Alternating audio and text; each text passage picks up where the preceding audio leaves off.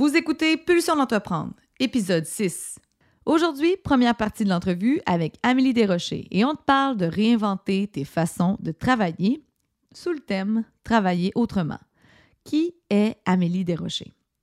Ex-diplomate, stratège et aujourd'hui conseillère en innovation, après avoir traîné ses boîtes de San Francisco en passant par Mexico, elle s'établit à Grand Métis pour le plus grand bonheur des entrepreneurs et startups de la région. Femme de tête et de cœur, sa vision de la vie comme entrepreneur sort des sentiers battus. Une vision d'interconnexion entre les humains, l'environnement, les technologies et l'entrepreneuriat. Véritable moteur de changement et d'innovation, Amélie saura assurément vous faire réfléchir et remettre en question votre statu quo.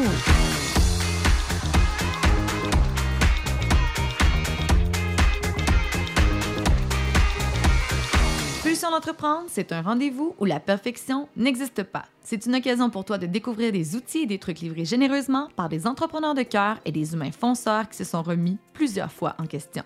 Je suis Stab Dion et je suis à la tête de Bombe Créative, une entreprise explosive qui a compris que pour faire progresser des humains, des équipes et des projets, il faut solidifier les bases et ça, ça commence toujours par soi. Que tu sois salarié ou en affaires, je t'invite à te poser des questions, à écouter quelques histoires, expériences et anecdotes qui te donneront envie de transformer tes prochaines pulsions en action. Avec nos invités et nos sujets hors normes, on se livre à toi pour t'inviter à ton tour à t'entreprendre. Et souviens-toi que peu importe d'où tu pars et où tu veux aller, tu as toujours le choix le tien. Alors, prêt à avoir plus d'impact dans ta vie? Je te souhaite la bienvenue sur Pulsion d'entreprendre.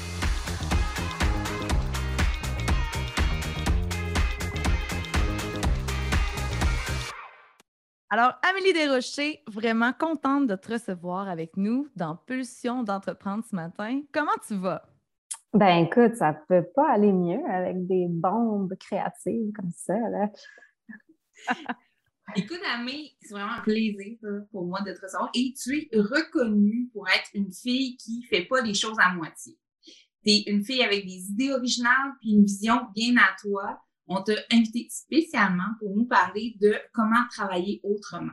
Écoute, parle-nous donc de ce qui t'a amené là où tu es aujourd'hui et ce que tu fais au quotidien professionnellement. Oh my God, c'est large comme question, ça. Je vais essayer d'être euh, hmm. succincte. Euh, je pense que dans la vie, on, pense, en tout cas, moi, je pensais avoir un parcours très linéaire. Euh, mais en fait, moi, j'ai gradué en, économie, en business. Je ne savais vraiment pas ce que j'allais faire. puis quelques jours après ma graduation, avant ma graduation, euh, on avait une entreprise familiale à l'époque. Google est venu frapper à la porte de l'entreprise euh, qui avait genre trois employés. Puis du jour au lendemain, c'est devenu euh, ce qu'on appelle maintenant une start-up en, technologie, qui a passé de 3 à 20 employés. Donc, j'ai comme saisi l'opportunité, puis pendant toute ma vingtaine, j'ai un peu scalé une entreprise en tech. On faisait de la recherche et développement pour trouver des mots-clés, ce qu'on appelle maintenant de l'intelligence artificielle. Euh, donc, j'ai vécu ça euh, très, très vite. Euh, puis, j'ai appris beaucoup sur le, sur le tas, sur le terrain. je l'ai fait par, un peu par dépit. je ne savais pas trop si j'étais entrepreneur ou non, mais fallait le faire. Je l'ai fait. Puis, j'ai appris plein de choses, surtout avec du recul. Je, réalise que j'ai appris plein de choses de tout ça.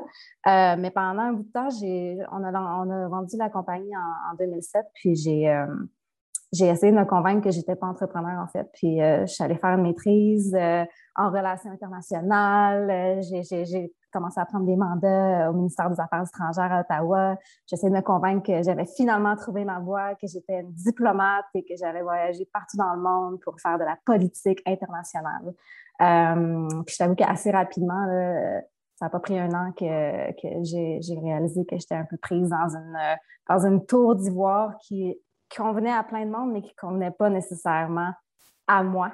C'est des questions de, choix aussi, puis de t'es confronté à des réalités de Ah, ben, je pensais que c'était vraiment ça qui me rendrait heureuse, puis je réalise que non, ça ne marche pas. Euh, donc, j'ai comme. Euh, il a fallu que j'accepte à travers euh, plusieurs, plusieurs mandats comme ça. Je travaillais pour le, consulat britannique à Montréal. C'était un super beau poste, une petite équipe, c'était très entrepreneurial, mais encore, j'étais prise dans, une grosse bureaucratie. Puis avec quelques expériences comme ça, j'ai réalisé, bon, est-ce que je fais la promotion de l'entrepreneuriat ou est-ce que moi, je suis une entrepreneur? Puis c'est, euh, là un peu où, euh, ça a été un, grand questionnement, un grand filon dans, les, dans les dix dernières années. puis finalement, mon mandat au consulat britannique où est-ce que je faisais la promotion de l'innovation et de l'entrepreneuriat et, de l'industrie créative à Montréal. J'avais beaucoup de plaisir à faire ça. Je l'ai fait pendant deux ans. Euh, mais ça m'a quand même amené à voir qu'est-ce qui se passait à San Francisco, qu'est-ce qui se passait à Londres, tandis qu'à Montréal, c'était pas trop encore en effervescence. Au Québec, on n'était pas rendu là encore. Euh, mais là, j'ai vu, oh, sont là mes amis, sont, est là ma communauté.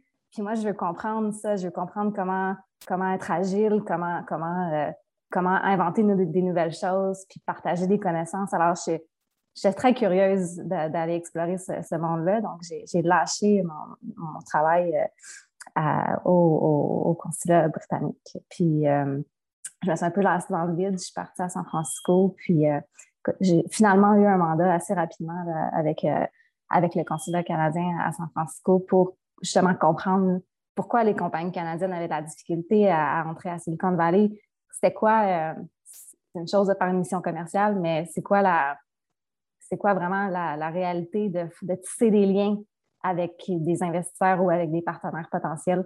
Euh, puis en fait, tout ça pour dire que j'ai appris vraiment à travers ces expériences-là euh, comment bâtir des écosystèmes start-up.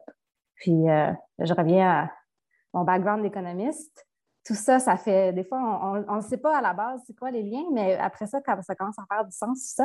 Euh, mais moi, en fait, ce que j'ai réalisé, c'est ce qui me fait triper, c'est vraiment de, bâtir des écosystèmes d'innovation, de mettre des, choses en place, des espaces physiques, virtuels, euh, des politiques, euh, du financement, tout ce qu'il faut pour faire en sorte que, l'innovation émerge, puis que les, gens se parlent plus, puis se partagent des connaissances, puis développent des nouvelles choses ensemble.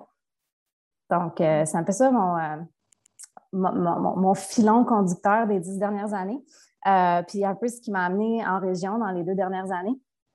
après avoir été impliquée dans l'écosystème startup un peu de San Francisco, de Toronto, de Montréal, j'écoutais beaucoup de podcasts à l'époque sur euh, la différence entre la ville, les villes et les campagnes, surtout tout ce qui se passait aux États-Unis avec, euh, avec Trump. Puis dans mon petit condo du Myland, je me sentais vraiment comme une imposteur de, de me poser ces grandes questions philosophiques-là sur euh, comment on va faire pour réconcilier les villes les campagnes. je pense que je suis une fille de terrain, je suis une fille qui aime ça explorer, donc je me suis dit que la meilleure chose à faire, ce serait d'aller voir vraiment c'est quoi, quoi le problème en fait, puis est où l'innovation, il doit en avoir quelque part, et où, pourquoi euh, on ne la voit pas. Euh, donc, c'est ça, j'ai appliqué sur, euh, sur plusieurs postes en développement économique à Terre-Neuve, sur l'île de Vancouver, et puis en Gaspésie. C'était comme mon réflexe de c'est quoi, c'est où est-ce que je peux aller le plus loin au Québec. Puis finalement, ben, j'ai abouti au Jardin Métis, qui est pour moi un, hub d'innovation, un catalyse d'innovation, plus au niveau, pas au niveau technologique, mais au niveau de la créativité, de l'innovation. donc, c'est ça. J'ai eu un super beau mandat au Jardin Métis au niveau de la, direction marketing. Puis je t'avoue que assez rapidement, j'ai compris j'ai compris c'était quoi les, les, barrières à l'innovation en région. Puis euh, ça a été un gros choc quand même pour moi de, réaliser le, travail qu'il y avait à faire, puis surtout le, tout, tout le, relationnel, puis l'humain, puis la gestion du changement qui était vraiment au cœur euh, des problématiques, des enjeux, euh, puis des, j'ai vu ça comme un beau défi, dans le fond. donc, pour moi, j'ai appris vraiment beaucoup de choses. On pourra en reparler de, de tout ça, ça. Je pourrais écrire un livre sur, la question. Mais, euh, mais tout ça pour dire qu'il y a des super belles opportunités en région, dans la région. Euh, je suis tombée vraiment en amour avec, euh, avec le Bas-Saint-Laurent la Gaspésie. Je ne m'attendais pas à ça. Je pensais vraiment être en mode exploration pour quelques, quelques mois, un an peut-être. Puis écoute, huit mois plus tard, j'ai vendu mon super condo dans le Myland pour m'acheter une maison sur le bord du fleuve. Et voilà, c'est terminé. me voici. Hey, mais quel parcours! C'est vraiment nice de t'entendre euh, valser entre euh, ton expérience que tu as eue autant comme employé, comme entrepreneur, euh, le parcours scolaire aussi, le, ton, ton, petit côté économiste qu'on oublie vraiment rapidement quand on parle parce que tu nous amènes tellement ailleurs. Tu as cette facilité-là à transformer la théorie puis à ramener ça terrain puis à nous le faire vivre, à nous le à nous le démontrer, pas juste par tes actions, mais aussi par les différents projets qui te portent. Puis ça, ben, c'est super inspirant. Puis nous, euh, aujourd'hui, ben, tu le sais, on veut, on veut travailler le, thème, euh, euh, je veux pas dire travailler, je veux dire, on veut explorer le thème travailler autrement avec toi. Mm-hmm. Puis tu sais, tu viens là un peu d'effleurer tranquillement avec ta vision de. Peux-tu nous donner ta définition à toi de travailler autrement? Qu'est-ce que c'est? Quoi être clash? Hmm. Ben, travailler autrement, je pense que c'est un processus mental aussi là, que j'ai vécu à travers les années.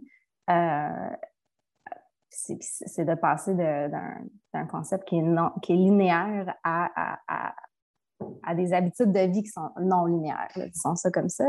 Hmm. Euh, puis je pense que on, vit vraiment une dématérialisation du travail. C'est comme ça que je, l'appelle. Puis c'est un processus qui, s'est entamé il y a peut-être une, dizaine d'années, puis ça va vraiment exploser, puis ça va se poursuivre euh, euh, dans les prochaines décennies aussi. Puis moi, je trouve ça super fascinant d'un point de vue euh, d'économiste, voir cette transition-là, puis la vivre aussi. mais pour, je pense que ça a été, il y a beaucoup de gens qui ont commencé à travailler à distance euh, surtout aux États-Unis, dans le contexte où j'ai vécu ça beaucoup, euh, par la force des choses, parce que c'était trop cher d'habiter dans une grande ville à New York ou à San Francisco. C'était juste trop cher d'embaucher des employés qui habitaient dans, la région. Les, salaires étaient trop exorbitants. Euh, donc, j'ai vu un peu ces, ces entrepreneurs-là être créatifs, puis aller chercher de la main-d'œuvre super qualifiée euh, mais qui, est basé en, Amérique latine ou en Europe ou de plus en plus au Canada aussi. Euh, puis, rapidement, les moments où j'étais là, euh, j'étais toujours en, virtuel, connecté avec, avec des gens un peu partout dans le monde. quand j'ai travaillé pour une entreprise familiale, ben, Google le faisait depuis, depuis longtemps aussi. Toute leur équipe d'ingénieurs était en Inde. Euh, on avait des documents collaboratifs, euh, Google Docs. Euh, c'était en 2002, 2003. Ça fait longtemps que ces outils-là existent, ça fait longtemps que ces, façons-là de faire existent. je pense qu'à la base, ça a été fait vraiment pour des raisons très économiques on va sauver de l'argent. C'est peut-être discutable, ça, c'est ça peut être une conversation en soi, mais de réalité que, OK, ben peut-être qu'à travers ça, on réalise qu'on va chercher euh, des, expériences différentes, des, backgrounds qui sont différents. On le voit beaucoup dans le monde scientifique aussi. Je, regardais la compagnie 3M. Euh, Eux, ils travaillent avec, euh, avec des scientifiques d'un peu partout dans le monde. Ils font tout le temps des équipes multidisciplinaires qui sont sur tous les, tous les continents. Et ça fait depuis les années 70-80 qu'ils travaillent de cette façon-là. Dans le monde académique aussi, ça fait très longtemps que ça, ça existe. Donc, on n'invente rien, c'est là. Euh, mais là, on voit qu'il y a une valeur ajoutée extraordinaire à travailler de cette façon-là. Puis à, moi, les équipes les plus performantes de travail que j'ai eues, euh, c'était quand on était toutes en virtuel. C'est plate à dire, on faisait même euh, nos, activités de team building en virtuel parce qu'on avait une personne à Londres, une personne à Barcelone, une personne à San Francisco sur trois différents time zones ça fait en sorte que ça met des contraintes qui mettent de la pression sur, l'équipe, qui fait en sorte qu'on est obligé de s'organiser plus, puis on est obligé de, se passer la balle de différentes façons. Puis on, je pense qu'on peut, il y a beaucoup à apprendre de ça. Est-ce que c'est ça à 100% le virtuel? Quand j'étais plus jeune, il y a quelques années, je t'aurais dit absolument, c'est le, futur, on va tous faire ça tout le temps et on va être des avatars et on va tous être très heureux. Euh, J'avoue qu'avec du recul, je réalise que le human factor, le facteur humain est super important aussi, puis il y a vraiment une valeur ajoutée à, connecter en personne. Euh, mais c'est de trouver justement, je pense que tout le monde est en train de trouver son équilibre, puis ça fait, presque dix ans que je fais ça, puis je n'ai pas encore trouvé mon équilibre là-dedans. Alors, il faut qu'on se donne du temps, tout le monde, là, mais de, de trouver qu'est-ce qui vaut la peine? Ça vaut la peine que je me déplace pour telle raison, que je prenne l'avion, que j'aille une empreinte carbone dans tel et tel contexte, c'est super important, je le valorise.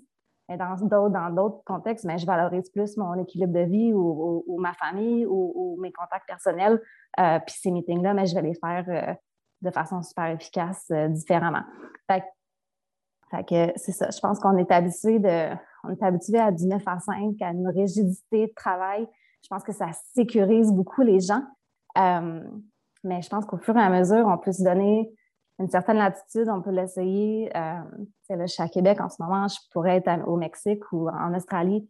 Est-ce que ça change quelque chose dans ma, dans ma performance, dans mon. Euh, pour certaines personnes, oui. Pour certaines personnes, ils doivent être au bureau, ils doivent être à tel endroit pour. C'est pour ça, travailler différemment, travailler autrement, il n'y a pas une recette. C'est vraiment à chacun, je pense, de trouver euh, son équilibre là-dedans. Puis c'est un processus que je, je vous encourage à explorer. vraiment intéressant parce que, tu sais, au Québec surtout, on a l'impression qu'on a découvert le télétravail avec la COVID. Ouais.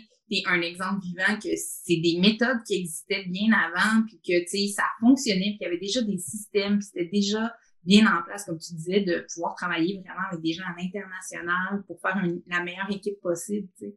Puis, dans ce que tu as dit, tu l'as, tu l'as frôlé un peu, mais tu as dit euh, de, trouver l'équilibre entre la connexion humaine et tout ça, mais aussi, tu sais, on parle beaucoup pendant la COVID de la fatigue d'être tout le temps virtuel, d'être tout le temps mm-hmm. connecté, le danger de, de, toujours, toujours être au travail, même si on n'est pas au travail, tu sais, puis que c'est pas un lieu physique. Euh, mm-hmm. Est-ce que comment tu vois ça, toi, l'équilibre connecté, déconnecté, tout ça? Ouais. Ben, je pense que ça, ça, ça, ça, vient d'un questionnement plus large là, de c'est quoi notre relation à, nos outils, à nos outils technologiques. Euh, ça, peut être autant dans nos, communications de travail que dans nos communications privées. Euh, ces outils-là ont été designés pour être le plus addictifs possible, puis pour être le plus efficace possible, puis le plus euh, nous donner tous les canaux de, de, communication possibles et imaginables. C'est sûr que si on, se, se, fait imposer par la machine, les machines, les notifications et qu'on a été conditionné depuis, depuis plusieurs années, puis en plus, on, on est en Amérique du Nord, puis on a une anxiété de performance, puis on veut répondre en temps réel. Mais je suis désolée, mais les pratiques qu'on avait, qu'on avait un canal de communication versus les pratiques qu'on a maintenant avec 20 canaux de communication, de répondre en temps réel à tout ça, ça fait en sorte que c'est vraiment pas productif, puis c'est un gage d'échec à tous les niveaux. Euh, donc, c'est aussi encore un apprentissage, mais il faut reprendre le contrôle de la technologie. La technologie est là pour nous servir en tant qu'humains et pas le contraire. Et c'est possible de le faire. C'est possible de. C'est, pour, être, pour être libre dans la vie, il faut apprendre à dire non. Je pense que c'est, la clé. Que, disons que ça s'applique aussi à la technologie pour être libre euh, puis avoir plus de temps, ce qu'on s'était fait promettre que la technologie allait, allait nous, donner, ben c'est, de, d'avoir des moments où est-ce que oui, on, on, a accès à tous ces belles, ces beaux canaux de communication-là, puis c'est, ces humains-là qui sont partout autour du monde puis qui n'attendent que euh, de recevoir de nos nouvelles. Euh, mais il faut vraiment avoir des moments ou même des journées complètes ou des semaines complètes où est-ce que c'est le, ils ça le Shabbat euh, technologique, là. Moi, la, fin de semaine, je suis désolée, mais mes courriels n'existent pas. Et, et, si tu m'envoies un message texte ou un iMessage, ben peut-être que je vais le voir, peut-être que je vais pas le voir. Puis si tu es fâché que je te réponds pas, c'est pas mon problème. Euh, donc, c'est ça. Je pense que c'est. faut s'enlever cette pression-là. Euh, c'est des choses à déconstruire. Là. Il y a une certaine époque, j'avais deux téléphones. Euh, et, j'ai passé six mois en année sabbatique, puis je me réveillais à chaque matin dans une tente. Euh, J'avais aucun mandat, aucun, aucune chose à régler, mais la première chose que je faisais, c'est me lever puis regarder ma boîte courriel pour aucune raison justifiable. Euh, mais c'est des, des, mécanismes, c'est des réflexes qui sont vraiment, vraiment, euh, qui sont vraiment ancrés en nous, puis il faut qu'on faut qu'on en prenne conscience, puis il faut qu'on faut qu'on se, on se discipline vraiment à ne pas répondre tout de suite. On le voit le courriel, on veut répondre. non, ça peut attendre à demain. Puis plus qu'on le pratique, plus qu'on on devient libre de nos, euh, de nos objets technologiques. Ah, j'adore ça. Tu amènes vraiment une nuance entre euh, justement le, le, contrôle euh, puis la liberté qu'il faut avoir par rapport à notre relation mm-hmm. avec la technologie. C'est vraiment, c'est vraiment important. Puis ça, ceux qui nous écoutent, peut-être que vous avez aussi des fois des, des mauvaises habitudes, des mauvais réflexes d'utilisation. Peut-être que vous êtes trop connecté, moins présent. On parle souvent de présence avec les autres, là, en tant qu'humain, lorsqu'on est dans une pièce, à un souper, etc., vous le savez ce que ça fait que de se faire euh, texter d'en face, comme on peut dire. C'est tellement déplaisant. Donc, euh, c'est un devoir personnel, assurément. puis j'ajouterais même que pour revenir à, l'autre sujet de, de, plus tôt, le travailler autrement aussi. Euh, on, voit beaucoup des. Moi, en tout cas, je, voyais beaucoup des gens à l'époque, quand moi, je ne travaillais pas autrement, puis que j'étais prise dans mon, dans mon bureau 9 à 5, je voyais des gens qui travaillaient autrement, qui faisaient du surf, puis euh, je, pense que j'idéalisais beaucoup ce, mode de vie-là en me disant Oh my God, ils sont tellement libres, ils travaillent, travaillent de, de, de, du Honduras extraordinaire j'ai réalisé que la plupart de ces gens-là avaient une discipline de vie puis une rigidité au niveau de leur horaire de travail, au niveau de leur façon de, faire les choses, euh, qui, est très, très, très, très contrôlée. Euh, que la liberté, ça vient avec beaucoup de, discipline et beaucoup de contrôle. Pour se créer de l'espace dans notre agenda, assurément. Exactement. Puis ça, ça se fait pas toujours dernière minute. Il faut le planifier, ce, temps, ce temps-là de qualité. Euh, puis là, on a parlé beaucoup de, d'applications, de technologie, de la présence que ça occupe dans nos vies. Puis là, j'aimerais qu'on glisse tranquillement vers euh, la place des humains, derrière, euh, derrière justement cette, vision-là de, collaborer à plusieurs personnes. Dans la dernière année, puis je pense que peu importe où tu as passé, tu as toujours eu la capacité de créer euh, des, projets d'envergure. Et dans la dernière année, tu as transformé quelques espaces et tu as développé même un réseau euh, de coworking carrément euh, dans l'Est du Québec. ça s'appelle le Hub de l'Est. Tu as transformé aussi le Métis Lab qui est situé au Jardin de Métis. Tu as développé des petits concepts qui s'appellent le Focus Hub. Tout ça a l'air de plein d'acronymes, de plein de noms, plein de concepts. Mais c'est c'est que dans le fond, il y a quand même quelque chose de big qui se passe dans l'Est du Québec présentement. Tu as envie de nous parler de ta vision des espaces de coworking puis de l'importance de la relation des humains derrière tout ça? Bien, absolument. Puis je peux peut-être commencer avec euh, justement avec mon chapeau d'économiste. Moi, je suis arrivée dans l'Est du Québec. Euh, puis j'ai fait plusieurs mandats de consultation en, Gaspésie où, les gens voulaient partir justement des, projets de collaboratif ou, de d'innovation. Puis j'ai réalisé assez rapidement que l'innovation, ça passe nécessairement par le partage de connaissances puis par les collisions créatives. Euh, c'est documenté, je, pourrais vous partager des liens si, vous voulez. Euh, le nerf de la guerre en innovation, c'est la contamination positive. C'est que moi, j'essaye quelque chose de nouveau, tu vois que je travaille différemment, tu as envie de l'essayer, on se partage ça. Euh, et ça, pour, y arriver, bien, il faut qu'on se côtoie. Il faut qu'on ait des, moments pour, travailler ensemble ou qu'au moins on, travaille sur des projets ensemble. Euh, euh, il faut qu'il y ait un, contact, un échange, soit en virtuel ou préférablement en, physique. Parce que ça, c'est comme la base d'un écosystème d'innovation. Puis quand je suis arrivée euh, dans l'Est du Québec, les, premièrement, les distances sont incroyables. Je n'avais pas réalisé à quel point il y avait des grosses. je pensais que quelqu'un qui habitait à Carleton, on est proche, on va pouvoir aller prendre un café. Non, c'est trois heures de route. déjà, ça, c'est un, enjeu, c'est un, un, impact qui, est différent, qu'il faut, faut, aborder l'innovation de façon différente.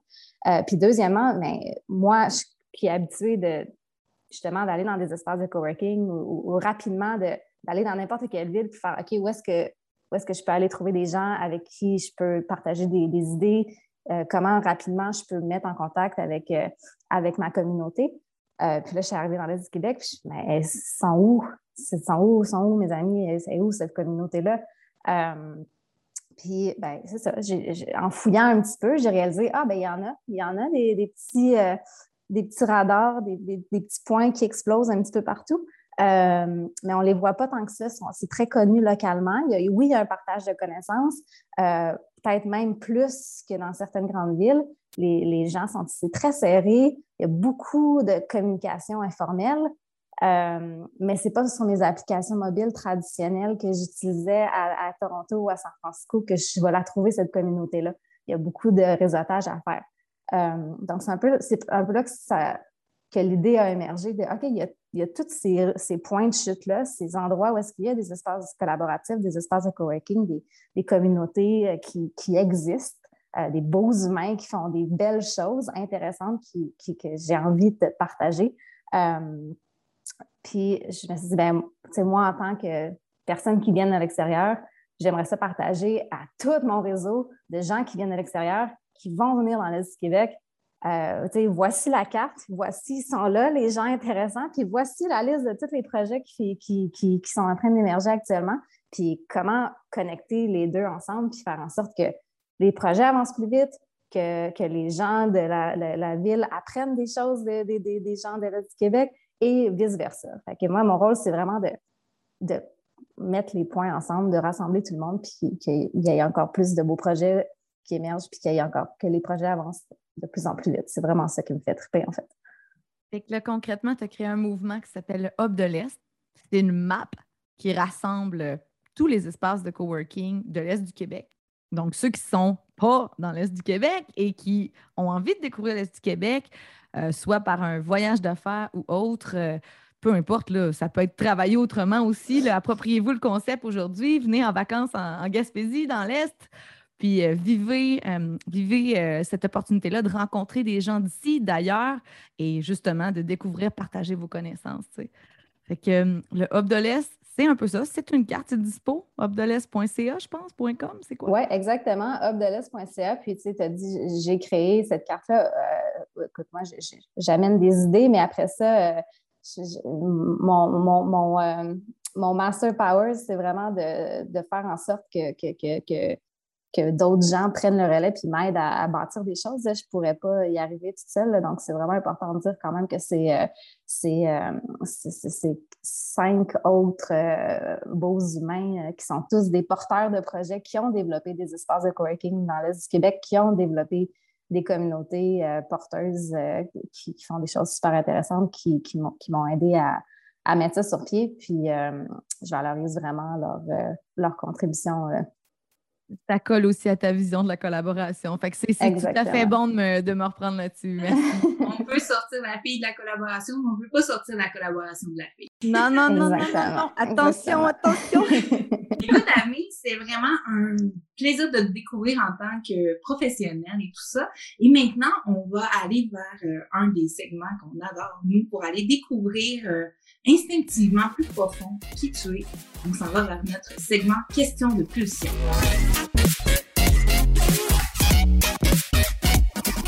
Question pulsion, c'est un segment dédié à la nature humaine dans toute sa splendeur et son imperfection. Si tu penses que notre vie de rêve nous a été offerte sur un plateau d'argent, ouvre bien tes oreilles car tu vas être surpris de découvrir notre passé. Le but du jeu, des questions en rafale sur des pulsions et des sujets hors normes qui nous ont marqués de près comme de loin. Le défi pour l'invité, être fidèle à soi-même et répondre le plus authentiquement possible.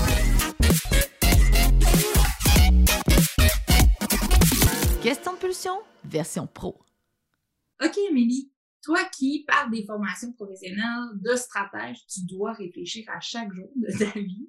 Ben, mm-hmm. aujourd'hui, on te demande de vaincre ton instinct et pour ce segment-là, d'y aller vraiment instinctivement avec tes traits. Tu peux pas bien travailler sans compléter la phrase. Un cahier de notes. Ah, c'est bon. Mm. Qu'est-ce que, qu'est-ce que tu es absolument déterminé à accomplir professionnellement? Écrire un livre. Est-ce que euh, as-tu des regrets par rapport à ton passé professionnel? Si oui, lesquels? Euh, non. Si tu pouvais, là, dans un monde idéal, où passerais-tu tout ton temps pour travailler? Sur la terrasse du Métis Lab. Une fois qu'il va y avoir des, des parasols, ça s'en vient. Vraiment en été. En été, oui, c'est ça, à, 30 degrés. le Métis Lab, qui est un concept qui a été développé adjacent au, euh, au, Jardin de Métis pour ceux qui font euh, un petit tour de la Gaspésie à découvrir. Un endroit magique. Avec des parasols. Avec des parasols. Quelle erreur tu est-ce que tu fais encore et encore dans ta carrière? Je dis pas souvent assez non. Super intéressant, vraiment. J'adore ça. Moi, j'aimerais revenir sur le fameux cahier de notes. Toi, là, tu mm. parler de technologie, de, de tout ça. Là, tu nous parles du bon vieux cahier de notes. Qu'est-ce que, mm-hmm. pourquoi, pourquoi c'est, tu peux pas travailler sans ça? Euh, ben écoute, je, je, sais qu'il y a un, nom pour, pour, euh, pour euh, cette condition-là, là, mais moi, j'ai besoin d'écrire, vraiment, d'écrire de, pour sur du papier, là, euh, je pense que tu peux le faire avec une tablette électronique probablement. Je n'ai pas, pas testé encore, mais j'ai vraiment besoin de, faire, d'enregistrer ça dans mon cerveau. Puis euh, pour moi, les, notes, ça m'amène dans le moment présent. Ça, peut être très méditatif aussi. Euh, toutes les idées émergent. Euh, ça, ça va des fois dans toutes les directions, puis mon, cahier de notes, euh, il y a des fleurs, il y a des dessins, il y a plein d'affaires, euh, mais il y, a, des mots-clés, puis je peux toujours revenir en arrière, puis ça, ça, ça, m'apporte le au niveau, tant au niveau créatif qu'au niveau personnel aussi. Il y a des études en psychologie qui disent que quand tu écris, c'est vraiment, ça rentre mieux. Il y a vraiment une impression dans le cerveau qui se fait plus efficace que quand on est sur la technologie ou autre. Absolument, absolument. En tout cas, pour moi, c'est euh, un Ah. Puis tu nous as aussi répondu euh, que, l'erreur la plus fréquente ou celle que tu fais encore, c'est justement de ne pas toujours être en mesure de dire non ou de refuser certaines opportunités. Parle-nous donc un peu de comment ça te déjoue ou ce côté-là. Est-ce que c'est lié à des pulsions de vouloir. C'est-tu lié à ta, curiosité ou c'est plutôt ton côté. Euh, impulsif de rien vouloir manquer ou euh, parle-nous donc un petit peu de ta, relation avec euh, cette incapacité-là à dire non. Ben, je te dirais que depuis que je suis euh, en, installée en région, c'est un, un mindset qui est différent. en milieu urbain, c'était beaucoup la, peur de, manquer quelque chose. Je pense qu'il m'a qui m'a drivé, surtout quand j'étais un petit peu plus jeune, de ah, il y a tellement, il y a tellement d'opportunités, il y a tellement de réseautage, il y a tellement de choses que je pourrais faire, puis j'ai envie de voir tout le monde. Euh, je veux rien manquer. Ça, j'ai appris un peu à, dealer avec ça. Euh, la nouvelle chose, surtout avec la pandémie, c'est euh, oui, il y a une crise, mais la crise ouvre la porte à, des nouvelles façons de faire, à, des, nouveaux budgets, à des nouvelles opportunités et surtout dans une, dans une région où il n'y a qu'un terrain de jeu de possibilités. c'est très facile de voir du potentiel dans tout. Euh, j'accompagne des entrepreneurs aussi. Je pourrais investir dans toute leur compagnie. Euh, il n'y a pas de limite euh, dans, le, dans le potentiel, mais c'est de trouver OK, c'est quoi les bons projets, c'est quoi les bonnes personnes, c'est quoi le bon timing, est-ce que c'est en, ce moment? Je, travaille là-dessus actuellement. Mais oui, j'ai beaucoup de stimulation. L'horizon est très, très vaste. Alors, j'ai beaucoup d'énergie beaucoup créative, mais c'est on a quand même une ressource d'énergie qu'on doit, doit gérer. Là. Donc, si vous parliez des, Zooms tout à l'heure, c'est est-ce, que ça vaut la peine que je passe deux heures en Zoom dans tel contexte ou est-ce qu'il y aura 12 personnes autour d'une table à se questionner sur quelque chose qui finalement ne prendra pas de décision aujourd'hui? Euh, est-ce, que, est-ce que ça, c'est une valeur ajoutée dans ma journée? Est-ce que c'est mieux que j'aille me promener pendant deux heures avec mon calepin de notes puis que je prenne une meilleure décision plus tard? Euh, donc, c'est, des questions que je pense que tout le monde doit se poser actuellement c'est pas normal qu'on ait des journées de Zoom de 8h30 à 7. Et ça arrive régulièrement, pas à moi, mais je le vois autour de moi et c'est pas, c'est pas, on s'en va pas dans la bonne direction si c'est là qu'on s'en va. Les, les, fameuses réunions là, qui auraient pu être un email, des choses comme ça. Là. Exactement. Puis je trouve ça intéressant parce qu'à chaque fois qu'on dit oui à quelque chose, il y a un coup quelque part. Il y a quelque chose à quelque chose qu'on dit non notamment, quand on dit oui, il y a un coup. Oui, exactement. Puis moi, moi je, me, je, me, rappelle beaucoup, j'avais lu un truc sur Obama une fois, puis lui, dans le fond, je pense que pour gérer sa vie euh, pendant qu'il était président, il y avait trois réponses au, au courriel. C'est oui, non, à discuter. That's it. Ça, c'est, je suis pas rendue là, mais c'est ça. ça, se fait bien quand tu as une équipe. oui, exactement. Mais ça, c'est une autre chose aussi, apprendre à déléguer. Euh, des, des, fois, moi, il faut que je dise non, mais la personne avec qui je travaille, elle va le faire encore mieux que moi, ce truc-là. Euh, mm. ça, c'est une belle réalisation de cette année, de s'entourer des bonnes personnes, puis de les laisser aller, puis de dire non pour euh, donner ça à quelqu'un d'autre, ça, ça amène des super belles surprises. Fait que là, présentement, tu es dans le oui, non, 5 à 7 obligatoire. Exactement, sur la terrasse du Métis Lab. Écoute, dans Pulsion d'entreprendre, on a un dernier segment qui complète euh, le petit tour de piste avec toi au niveau professionnel. C'est l'occasion pour toi de partager un truc, un conseil, un outil de développement à notre communauté. Alors, Amélie, aujourd'hui, qu'est-ce que tu aimerais livrer euh, aux gens euh, je sais pas, qui aimeraient apprendre à travailler autrement ou tu pourrais leur donner un, petit soupçon d'inspiration par rapport à leur vie personnelle? Mm-hmm.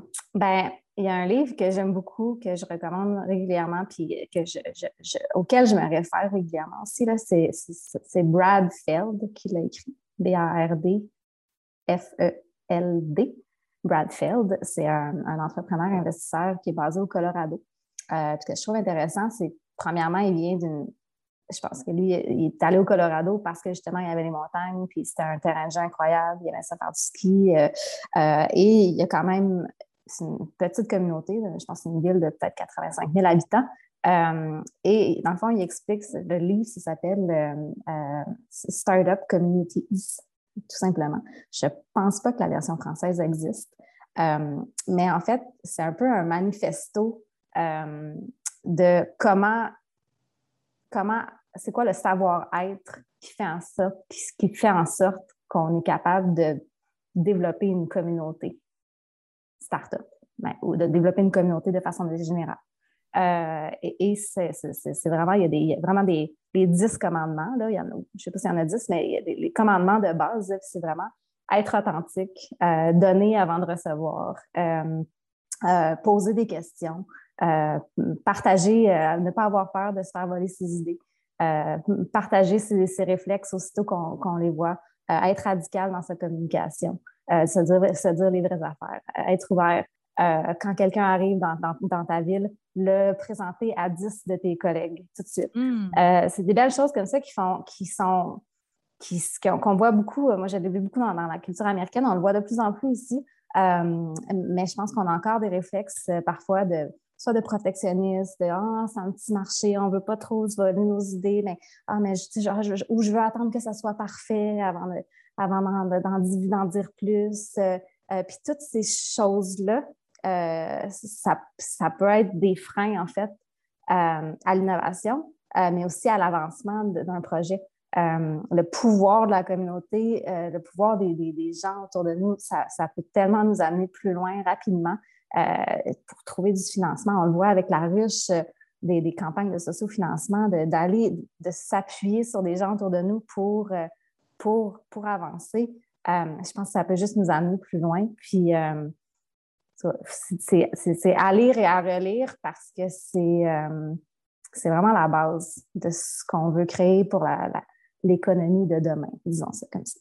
Et Henri Ford mm-hmm. le disait bien, seul on va plus vite, mais ensemble on va plus loin. Et je pense Absolument. Absolument. Je pense qu'on a utilisé cette citation-là sur, euh, sur euh, le Hub de l'Est d'ailleurs. Écoute, Amélie, merci beaucoup, beaucoup de nous avoir ouvert ton livre de ta vie professionnelle. Et on a bien hâte dans le prochain épisode de te découvrir dans ton côté plus personnel. Merci, Amélie. Ben, ça a été un grand plaisir. Merci à vous deux. T'as aimé écouter l'épisode pro avec notre invité? Il y a de fortes chances que tu apprécies la version perso qui va être diffusée sous peu. Entre-temps, si tu trouves que le contenu, les trucs et les conseils qu'on te livre généreusement avec Pulsion d'entreprendre t'impactent positivement dans ta vie, Toute notre équipe t'invite à prendre deux minutes pour nous laisser savoir via un témoignage ce que tu penses de nous. C'est pas compliqué, dirige-toi sur l'application Apple Podcast, abonne-toi à Pulsion d'entreprendre et rédige un avis. Que tu sois salarié ou en affaires, dis-nous comment on t'aide vraiment et pourquoi tu trouves que c'est de la bombe de nous écouter. Mon équipe de Crinquet chez Bombe Créative travaille bien bien fort pour t'offrir des sujets et des invités pertinents pour te permettre de t'entreprendre. Alors ça nous rendrait plus que content de savoir que ça a un véritable impact dans ta vie. Merci du fond du cœur de nous suivre et on se retrouve la semaine prochaine pour un prochain épisode de Pulsion d'entreprendre.